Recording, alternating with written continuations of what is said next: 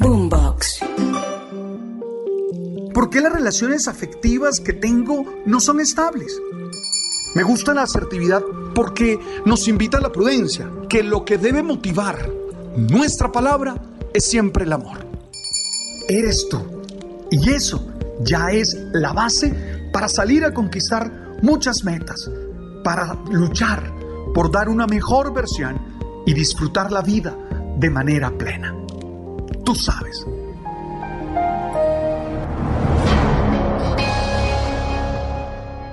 Necesitamos tener clara cuál es nuestra relación con el dinero. Nadie va a negar la importancia del dinero, pero a veces creo que muchos de nosotros lo absolutizan de tal manera que terminan perdiendo el sentido de la vida. Todos necesitamos recursos económicos para poder salir adelante. Pero nuestra felicidad no puede depender única y exclusivamente de esos recursos económicos. Todos trabajamos por adquirir mejores situaciones, por tener mejores oportunidades. Pero eso no significa que sea el único propósito de nuestra vida. A veces nos encontramos con personas que se hunden en la infelicidad porque han erguido al dinero como su Dios, como su único valor. Y no, el dinero no da plenitud constante y profunda, aunque nos llena de comodidades en algunas circunstancias de la vida. A mí particularmente me gusta trabajar y me gusta tener las cosas que me ayudan a sentirme valorado, a sentirme amado, a sentirme feliz.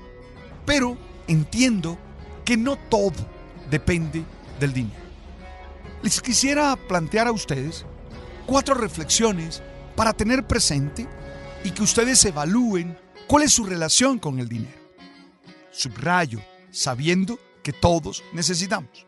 Y que como decía el deportista colombiano, es mejor ser rico que ser pobre. Bueno, eso no lo vamos a discutir.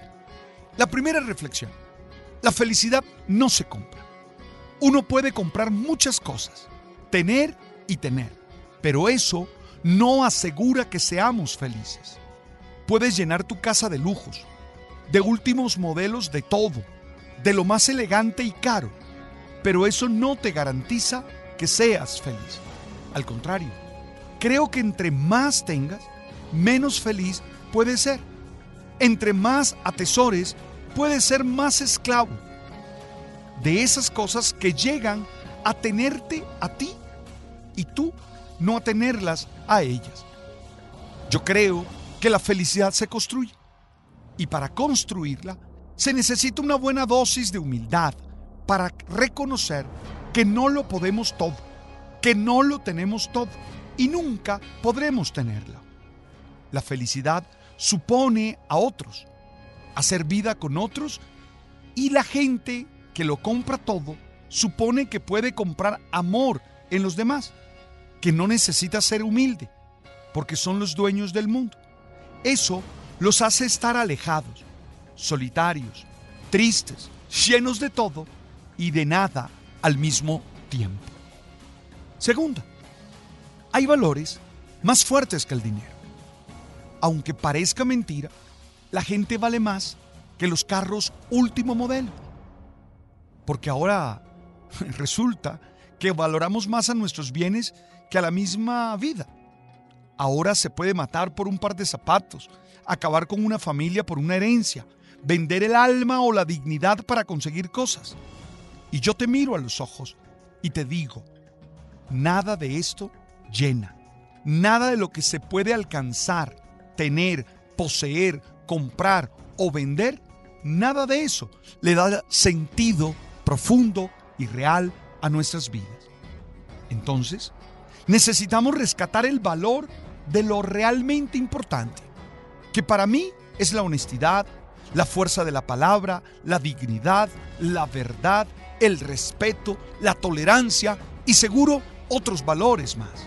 Porque son esos valores los que nos forjan. Son esos valores los que nos llenan de sentido, los que nos permiten ser confiables, los que ayudan que nuestras relaciones fluyan, los que nos sostienen en momentos difíciles, en momentos de carencia. Y la verdad, estos valores no se forjan con plata, ni se compran o se venden, no se negocian, están por encima de lo financiero, porque forman parte de lo auténticamente humano. Eso es lo que nos diferencia, creo yo, de los otros seres, en especial de los animales. Tercera reflexión. Hay situaciones en las que lo menos necesario es el dinero. Y si te preguntas en cuáles situaciones, déjame contarte una experiencia. Alguna vez, un amigo que realmente es millonario, que realmente tiene mucho dinero, sufría la enfermedad terminal de su pequeño hijo y con lágrimas en los ojos, desencajado, me decía, lo cambiaría todo por la salud de mi pequeño hijo. Y vi en sus ojos la verdad más aplastante. No basta el dinero, no basta la plata. Las riquezas son insuficientes para comprar una hora más de vida, para tener la oportunidad de estar con los nuestros, de gozarnos con aquellos, de salir adelante de las situaciones que nos presenta la vida. Muchas veces hay que buscar respuestas que no están en el dinero. Muchas veces hay que crear proyectos, encontrar soluciones que, insisto, no pasan por la cuenta bancaria, no pasan por los ahorros que tenemos. Muchas veces hay que buscar respuestas a las inquietudes, a las problemáticas, a los conflictos que la vida nos va poniendo en el camino. Y no porque tengamos muchos dólares, muchos pesos, encontramos esas respuestas. Encontrar el sentido de lo que somos va más allá de lo que podemos tener. Buscar más allá de lo que pesa y de lo que brilla. Porque eso no puede asegurarme nada de lo importante. Y eso, que es importante, no solo depende del futuro, de lo que se podrá lograr, sino de lo que estoy haciendo ahora y de cómo me estoy sintiendo con esto. Recuerdo la expresión esa, o, qué sé yo, es un cuento de alguien que dice, yo soy muy pobre. Y al lado pasa una persona y le dice, bueno, hagamos algo. Ya que eres tan pobre, ¿por qué no me vendes unas de tus piernas en un millón de dólares? Y este dice que no. Entonces le dice, bueno, véndeme un brazo. Y este dice que no. véndeme los dos ojos. Y este dice que no. Y al final, sonriendo, le dice, entonces no eres tan pobre como tú quieres o como tú crees. La cuarta reflexión, la necesidad de hacer otros énfasis en nuestros proyectos. Si hemos llegado hasta este punto en nuestra reflexión hoy, es porque tenemos claro que hay realidades que no se pueden lograr a punta de dinero. Una familia sana, equilibrada y feliz requiere más que la estabilidad económica. Un trabajo que me hace feliz no es únicamente donde gano lo suficiente. Un proyecto productivo no exige únicamente una gran inversión de capital. Se necesitan actitudes que soporten el éxito. Y estoy pensando en la disciplina, en el esfuerzo, en el sacrificio, en el amor por el proyecto. Eso no nace por más que le abonemos con billetes de 50 mil o de 100 mil pesos colombianos o de 100 dólares. no, no nace. Aunque lo abonemos con esos billetes, no nace. Eso se da cuando hay compromiso, cuando hay militancia, cuando hay certeza en que el proyecto vale la pena y que es algo en lo que mi vida se hace de una mejor manera. A partir de cualquiera de las experiencias que tienes, vale la pena que reflexiones cuál es tu relación con el dinero.